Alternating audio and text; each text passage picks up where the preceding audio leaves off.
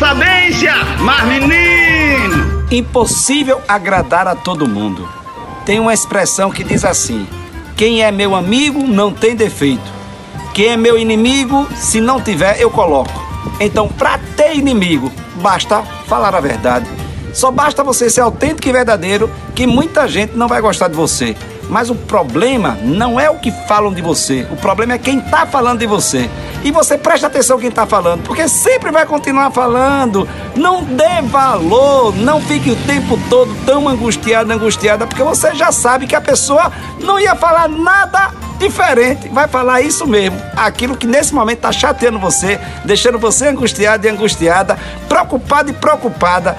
Pare disso, a vida é muito curta para a gente ficar se importando com palavras que não vão levar absolutamente a nada. Sou eu, Padre Arlindo, bom dia boa tarde, boa noite, mas menino, tá errado. Mas às vezes termina sendo desse jeito mesmo.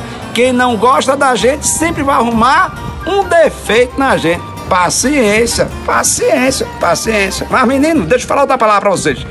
Paciência, mas toque a vida pra frente e deixe essas coisas pra lá. Entendeu? Dá tempo de pensar nisso não. Tem muita coisa pra gente se preocupar, de verdade. Oxe, oxe, oxe, mas menino.